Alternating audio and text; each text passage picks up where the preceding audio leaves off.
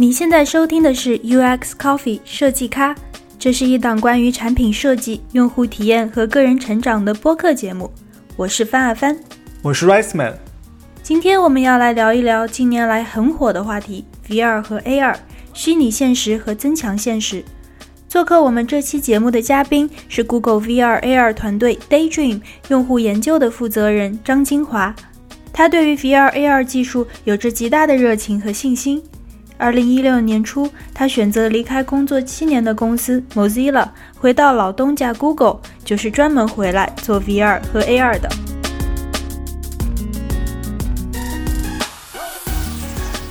，AR 和 VR 这个领域是这几年很火很火的一个话题啊。你在我媒体上呀，然后包括你去那种呃设计相关的这种会议啊，大家都会去，总有一个板块是讲这个内容的。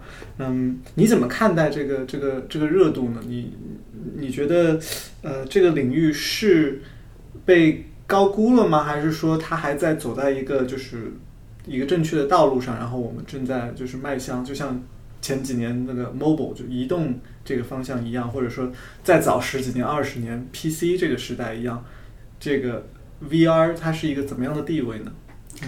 嗯，我这么讲吧，我其实呃回到 Google 是专门来做 VR 跟 AR 的。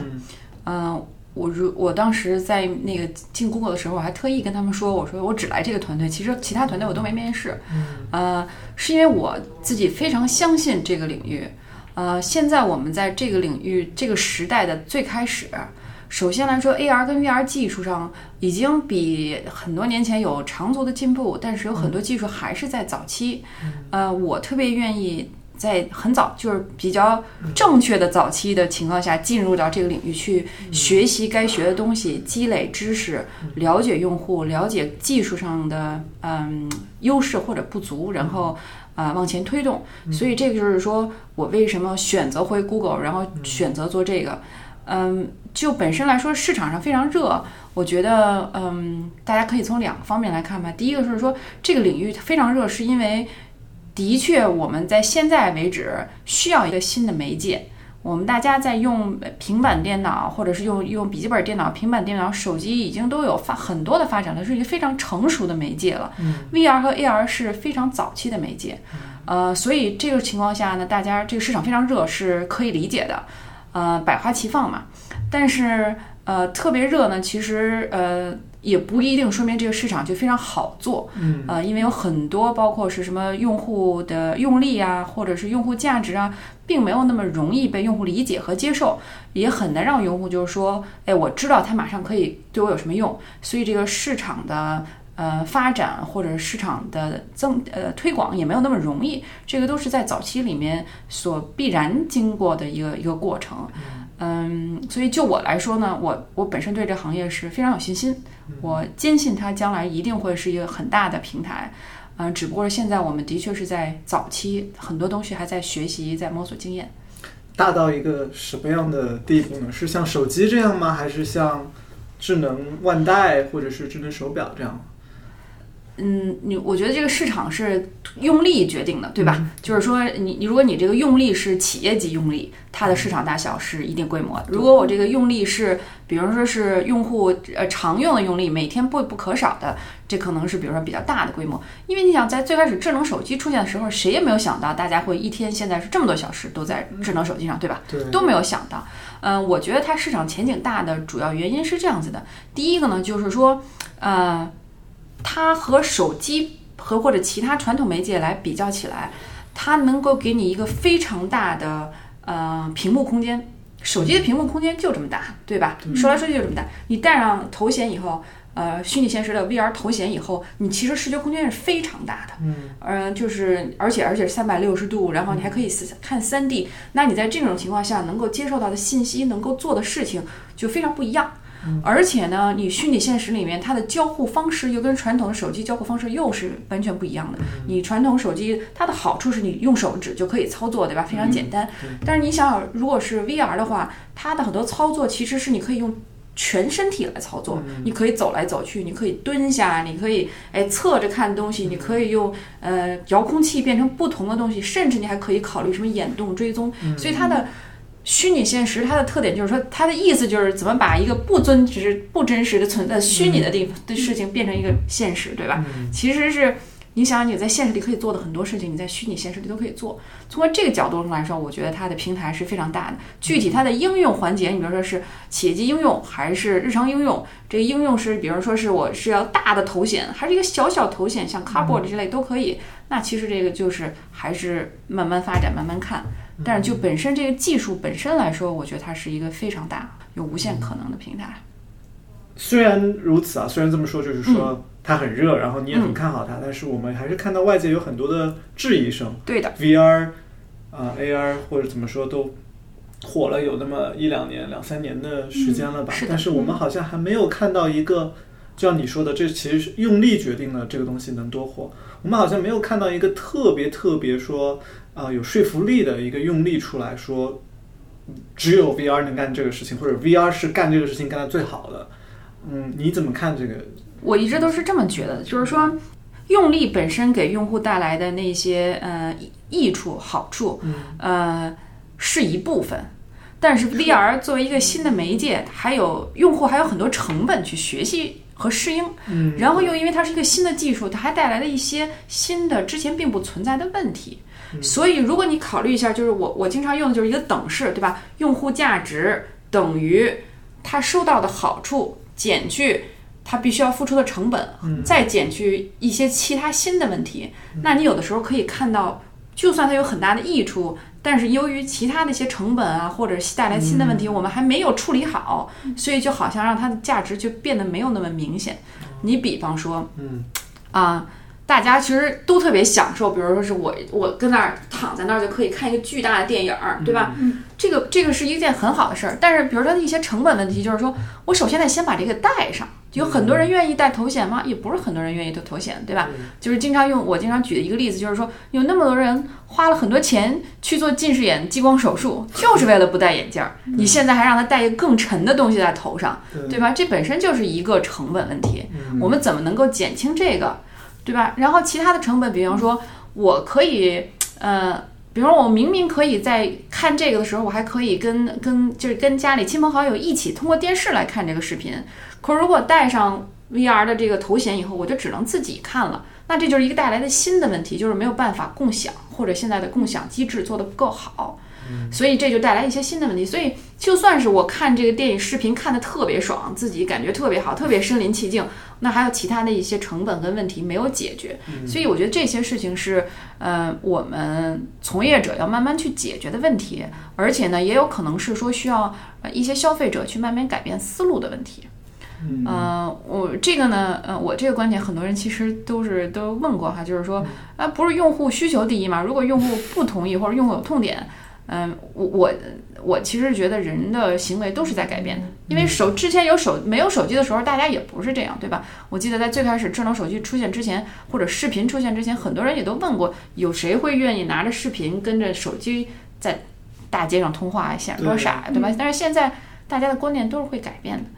所以我就觉得这个还是在一个早期，益处肯定是有，只不过是其他的成本和问题，我们要慢慢的去降低处理，去解决这些问题。不过刚刚你提到的一个成本，中间就是，诶，人和人之间不能共享了。在你带着这个这个这个设备在在头上的时候，你可能没有办法跟别人沟通了。但很多时候，可比如说你看电影的时候，你看电视的时候，你有一个本能是你要和。和别人一起交流的，对，你觉得这个问题是可以解决的吗？还是，呃，人的这样的需求是真的会有不同会被改变的？呃，首先，这个这个是问题是分两部分说。第一，呃，共享共享体验的确有不同方法在解决。嗯，就比方说有叫就多人游戏。叫 multiplayer，对吧？我就可以两个人都带上头显，但是我可以感觉到旁边人在我这边一起共享。对，还有一个方式呢，就是投射，对吧？我可以这边通过我的呃我的那个呃 VR 头显来看，但是我同时呢也可以同步到电视上，对吧？就比方说我们经常以前看到的一个用例，就是呃一个家长在教小女孩儿呃一些基本的打击乐，小女孩在用这个，然后呢可以在同时呢投投到电视上。呃，爸爸也可以看到小女孩是到底是怎么用的，所以这些都是都是有解决方案的，我们都在考虑。第二个角度呢，就像刚才你说的，这个观念是不是必须是被改变的？呃，我们也通过用户采访发现，在有的情况下，不是所有人都希望共享。比方说，呃，其实挺挺逗的，有有两三个例子。呃，就是有一个例子呢，就是呃，夫妻二人每天上床睡觉之前呢，都会自己拿手机浏览一下东西，但是两个人浏览的呢又不同步，就有的人这个还没看完，那个人就想睡了，对吧？所以在有一个问一个情况下，就是说他们就用 VR 来来看，呃，因为他们在看东西的时候，其实并不是需要互相交流的。呃，拿带用 VR 头显看了以后呢，又因为它是全封闭的，然后呢声音也小，所以你就是根本就不打扰另外一个人。呃，这这个用力也是存在的。还有一项用力，就比方说是，嗯呃那个大学宿舍里面，就是大家共享几个好几个人共享一个宿舍呀，所以这种情况就是说你在和你在有意和其他人隔离开或者保持距离的时候，这个用力是是存在的。嗯嗯。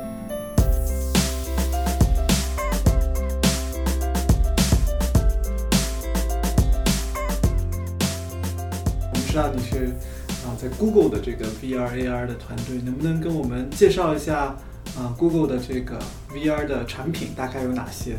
分别都是做什么？嗯，Google 的就虚拟现实最开始就是从那 Cardboard 开始的，对吧？就是大家可能那两块钱一个的，对，免费在大街上发那种。我前两天去那个人大附中，嗯，北就是北京人大附中。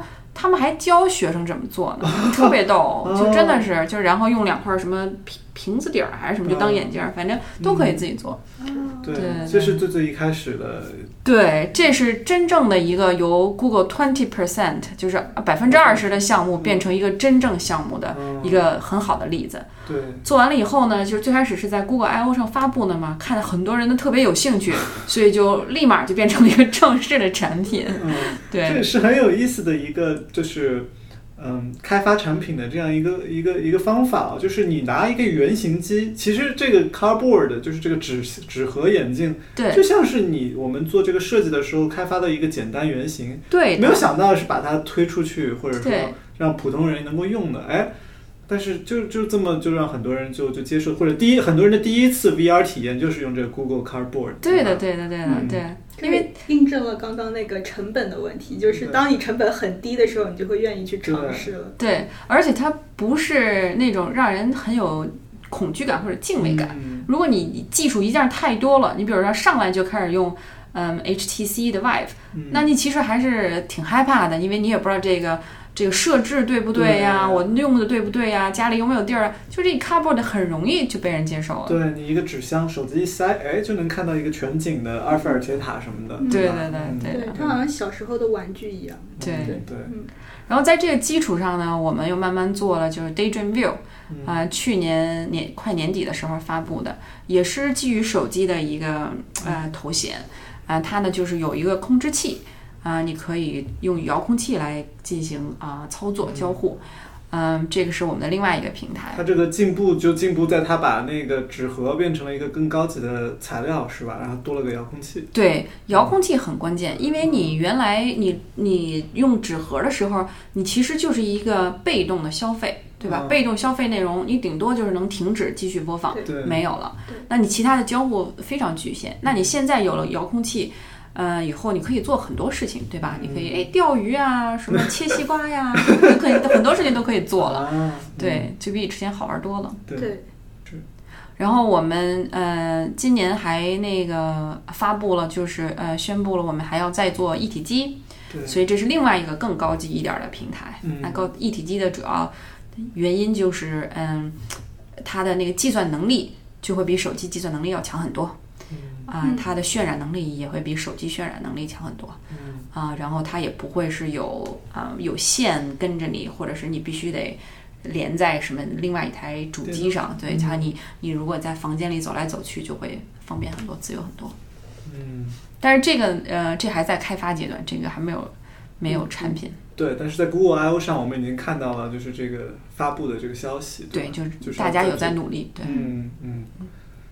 这些是我们平台级的产品。我们今天只讲 V VR，我们还没有讲 AR，AR 还有其他的事情。但是咱们先 VR 就是这三个就是 VR 的不同平台。嗯，呃，讲讲虚拟现实的时候，必须要知道一个词，就是呃几度的自由空间，就能动空间，对吧？像呃人一般来说都是六个六度的自由空间，你可以前后左右或者是平移或者是转动是六度。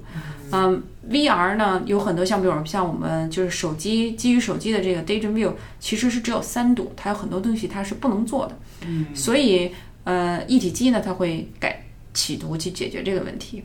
嗯然后呢，这个这个呃，对于头显和呃手上的遥控也是分几度的。你比如说是呃，如果你是只是一个呃像纸盒一样，那你基本上就交互就没有嘛。嗯但是你可以有三度空间的交互，你也可以有六度空间的交互，那这个交互就又不一样。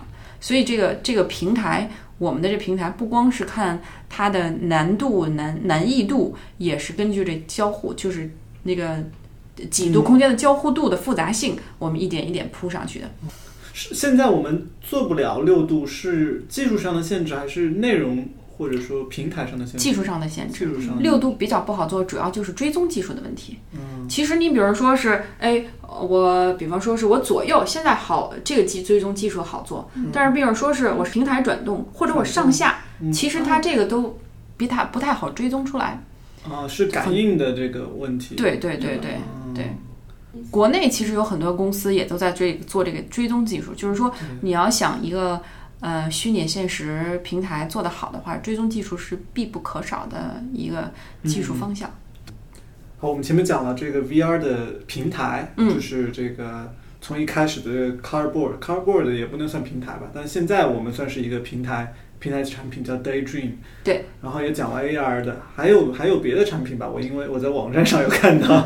嗯，有，因为是如果是这，尤其是一个在新媒介、新技术的领域上，如果你只推出产平台来的话，嗯用户很难接受嘛，对吧？呃，所以你总得给他几个非常有意思的用例或者是应用，呃，让用户感受到这个价值。所以我们做了几个呃比较比较非常酷的应用，嗯。有一个叫 Tilt Brush，嗯。呃，它其实是只是我们的一个应用，它并不是我们的平台产品，它是可以用在像 HTC Vive 这种六度自由空间上面的这个 VR 平台上的一个应用产品。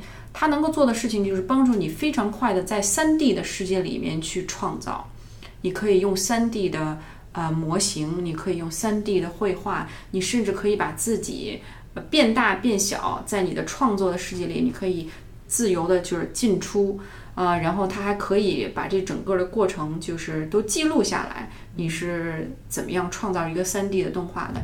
嗯、我不知道你们有没有看过，之前有一个非常著名的呃动画师，呃是迪士尼的，他就是拿 Tilt Brush 整个做了一条美人鱼出来，在 3D 整个 3D 这美人鱼非常的非常震撼。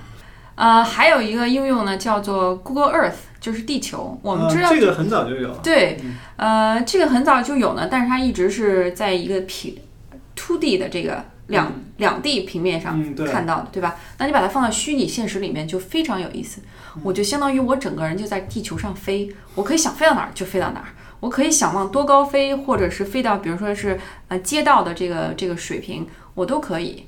然后呢，我还不不光我我不光是我可以到处世界上到处去旅游，我还可以看到历史，因为它都是一个不同的一个夹层嘛，一个 overlay，对吧？嗯所以我可以，比如说我可以看到，嗯，埃菲尔铁塔几百年前什么样子，而且是非常真实的状态。然后它能看到历史，是可是 Google Earth 不是卫星照片吗？你可以建模呀，哦，对呀、你可以可以不同做不同的层层层面在上面，哦，说？我现在回到一百年前，罗马是这个样子，啊对的对的什么几千年前是这个样子，对的然后还有一个意思呢，就是你因为因为你一旦是 Google Earth 是三 D 的，你就会有空间感、宇宙感就比较强了。我还有可以有太阳，对吧？那我就比如说有一个特别有意思的功能，大家都觉得这个有意思。嗯我们在用户调研的时候也都发现了，就是说我可以把太阳拖来拖去。我太阳拖来拖去，那我地面上的时间就不一样了。哦，所以就感感觉的非常好。我们当时有一个特别逗的用例，就是用户我们呃我们就是做一些叫 vision creation，就是对愿景的创造，就是说，哎，如果有这种技术的话，你会需要干嘛？有一个特别逗的用例就是，嗯、一呃呃，可能是就是一一对夫妇家里给买个房子，然后正在做后后院的那个整理，就是要重新建一个后院。他们现在就一直对这个把哪种花放在哪个 哪个墙角有问题，就是不知道这个光线到底会怎么样。所以其实这都是非常有意思的事情。你可以，其实你你可以跟那儿蹲点儿蹲两天，知道光线怎么着。你可以看到哦，就这不就是我们家吗？我把太阳拽来拽去，我家也能知道。对，很多非常有想象力的情景。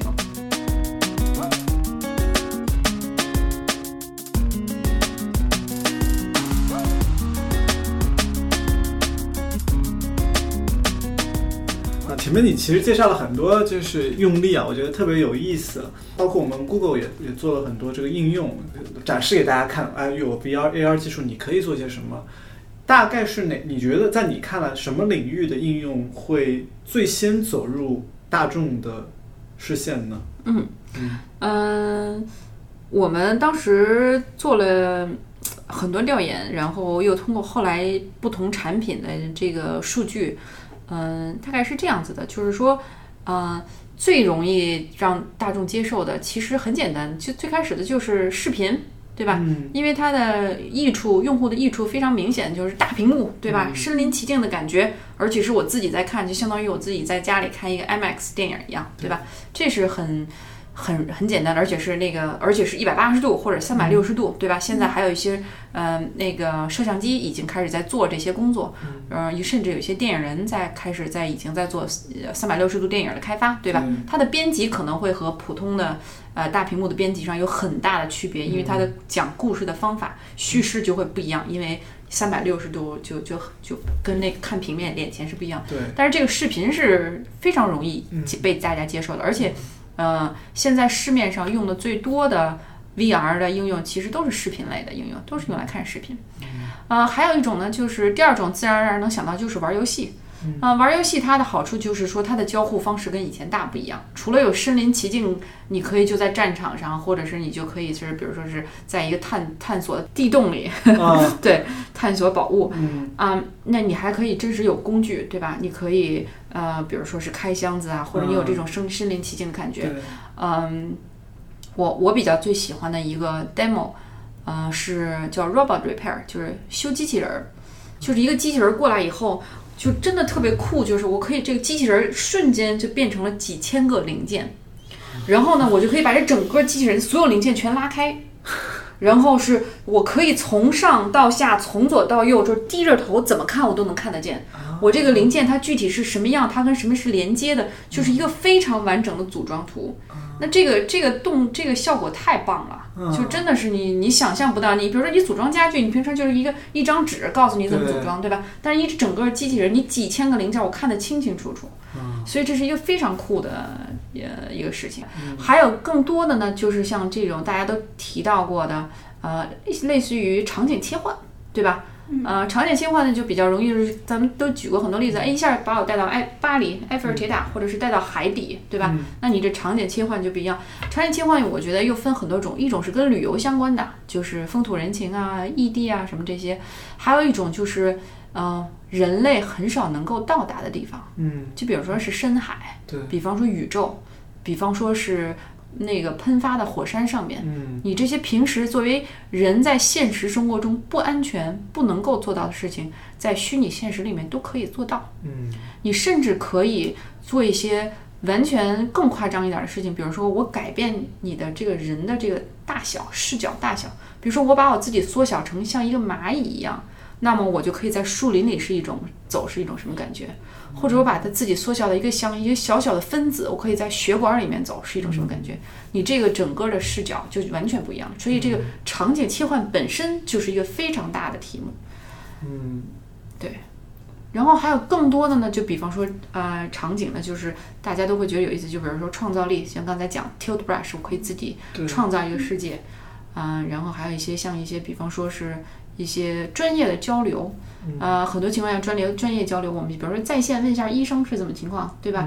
那比如说我如果我是能够医生特别特别清楚的给我讲，哎，人体的哪儿哪儿哪儿有问题，或者是这个片子是怎么样的，或者这个片子对应到这个身体里面是怎么样的，这些其实有一些专业级的应用也都可以。但是这些呢，呃，难难度非常大，因为你要创造这些内容，你让用户来去用这些内容，然后而且如果它是实时的，这些难度就非常大。嗯，但是比如说像是消极的去去消消费消费一些内容，那肯定就非常容易，就嗯。比较容易呃被适应。对。对。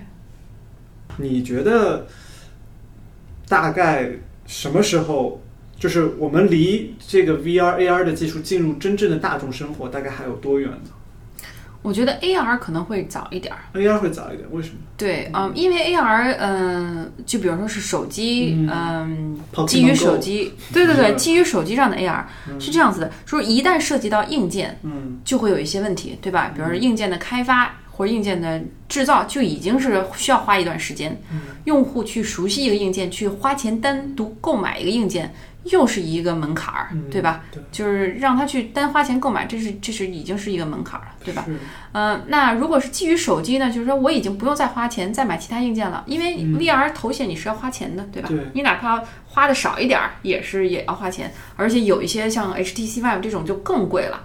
你像像像 Facebook 呃 Rift，你还得还得再买一个主机，就更贵了，对吧？所以，但是像比如说基于手机的 AR 或者 VR，其实是会更早一些。嗯所以，比如说 AR 呢，嗯、我比如说 Tango 是需要硬件的，呃，如果不需要硬件呢，像比如说像其实苹果不是有苹果 Apple 嗯 AR Kit 嘛，嗯。也是发布了，它其实是去基于现有的硬件做一些呃运算上或者是其他处在其他系统上面的处理，你就可以能够达到一些 AR 的基本功能。嗯。那这些其实就已经就很有意思了。嗯。啊、给大家举个例子，Google Translate，我不知道你们用没有用过最近的产品，它其实 Google 翻译嗯，Google 翻译就是你比如说我看到有一个呃标识是，比如说西班牙语，我拿手那个手机一扫，就是摄像头一扫，嗯，它就会自动翻译成英文，啊而且都不脱离场景，对对吧？所以像这种其实它就是一个增强现实的一个用力。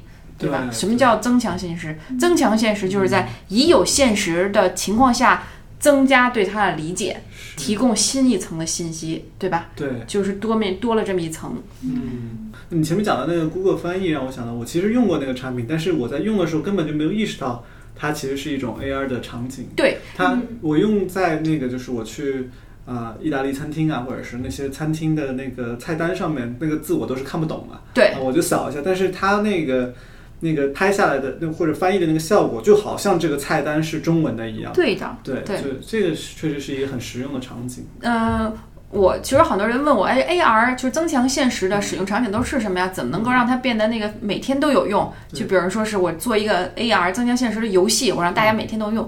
其实我建议大家另外一个角度想，正好反过来想，你不要说，嗯、我有这个技术，我来做点什么让大家天天用。你应该想，现在有什么用力是大家天天都在用，但是你可以通过增强现实来让它更好的。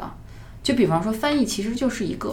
嗯，对吧？对或者是拍照给拍照再加一些什么 filter 啊、什么滤镜啊，其实都是一个。你应该想一下哪些用力大家已经天天用了，但是你可以再通过给它多加一层信息的这个方式，让它变得更有意思。是。导航。如对。果在路上直接右转，就告诉你箭头指着那条路对啊往这儿转，对对对你就不需要看着手机，也不需要听语音了。对，我有一个一直我想要有，就是开车的时候能不能唱卡拉 OK 啊？就是放着歌，我特别想知道那个歌词是什么，然后就像前面给我投一个出来。还有三个点，三二一，开始唱。对啊，不过这个可能呃交规呃那个交交通局不会让通过吧？哎，我在国内的时候，我看到有嗯 VR karaoke booth，啊，就是在家里唱 K 是吗？不是，啊，我是在去水立方参观，嗯看到有一个一个像电话亭一样的，我觉得还挺逗。我一走进去是唱卡拉 OK，拿虚拟现实唱卡拉 OK 的。你就是戴上头衔以后，你就可以唱歌，然后头衔里就好像你是在舞台上唱一样，哦还有人鼓掌啊什么这些，特别逗。而且那个我觉得它的商业模式也其实挺狠的，挺赚钱的，好像唱一首歌十五块钱吧，哇，那还挺贵这么的。狠。我忘了啊，哦就是具体价格忘了，但是还是嗯，嗯，很有意思还挺有意思的。以后唱 K 都不用一起约到一个卡拉 OK 了，直接在家里戴个头盔，就好像大家都在听你唱歌。不过你可以在大家联机嘛，然后对然后可以比较，然后它通过系统嘛，因为它有系统，还可以给你自动打分呐、什么的 比一下我唱唱第几名。是，哎，嗯，这又我想到这个东西会有一个，这个 VR AR 如果真的进入了大众的社会、大众的视野，可能会有很多嗯社会意义上的影响，或者说道德意义上的影响。就像手机现在给今天给我们带来的影响一样对的，，VR AR 可能会有更大的影响，因为我们离那个想象中的那个未来世界又近了一步，就是 那个叫什么电影来着，《黑客帝国》对。嗯，对，就更近了，嗯，唉，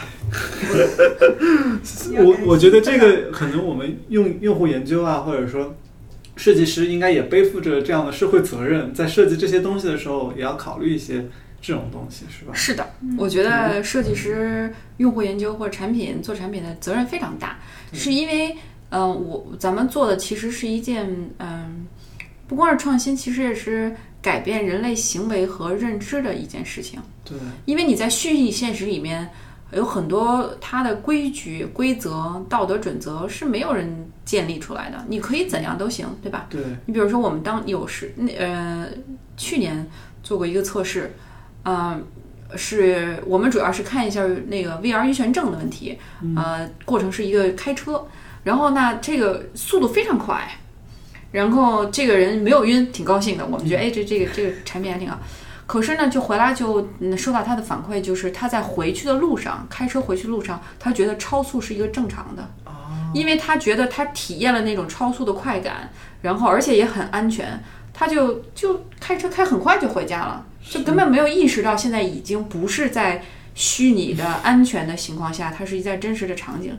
你想想这个情况下，如果你在想象，比如说用它用虚拟现实来教育儿童，尤其是年轻小朋友，还没有对社会规则建立一个好的认知的话，很多情况下认知都会被改变。所以其实这是我们的一个责任。是，对嗯，对，想象如果是在游戏里，以前你在游戏里杀杀人或者你杀现在更动物真实了吗？真的杀人很真实。对，你觉得还有另外人是可以复活的？对，还有另外一个例子，可能大家可能有有关心的，可能大家可以知道这个报道，就是说，呃，骚扰的问题，就是说我在虚拟现实里面对于骚扰和人际之间关系的界定是一个情况，但是你虚拟现实里，尤其是多人游戏的情况下，如果再有那种人形的 avatar 的情况下，你其实被骚扰是非常有可能的。嗯而那个情况下，你是没有一种很难做一些界定，对吧？因为你也看不到对方是谁，所以这个这个前一段时间是有有类似于这样的报道的，嗯，嗯，所以这些都是我们需要研究、认真研究、认真去考虑的事情。是。对，在产品设计当中担负着很大的 责任，怎么样去避免这样的社会问题？对，或者说让用户既要让他们有真实的这种感觉，身临其境，但又要让他们至少是小，特别是小孩子分清楚虚拟和现实的问题。就像你说，成人可能都都模糊了这个开车的这个感觉对，更何况小孩子了。对但是我告诉你，好一个有意思的事情就是，呃，虚拟现实，嗯、就我我前两天前一段时间工作压力，我 我就跑到虚拟现实里玩一会儿杀人游戏，特别爽，立马就没事儿了。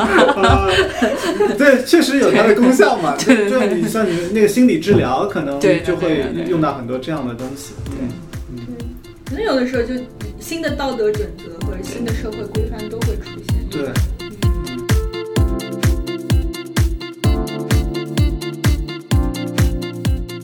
VR、AR 作为新兴的媒介，给人们的将来带来了无限的可能性。作为这类产品的设计者，有太多需要学习、探索，甚至是重新定义的课题。下一期节目，我们会和金华聊一聊 VR、AR 产品设计的具体流程、方法和设计准则，以及如果想要开始接触 VR、AR 领域，要如何迈出你的第一步。谢谢你收听这期节目。如果你喜欢我们的播客，请记得订阅。你可以在苹果 Podcast、网易云音乐和喜马拉雅 FM 上搜索 UX Coffee 找到我们。我们在微信公众号和知乎专栏上也叫 UX Coffee，U X C O F F E E。我们会在那里放出节目的文字整理版本。我们下期节目再见。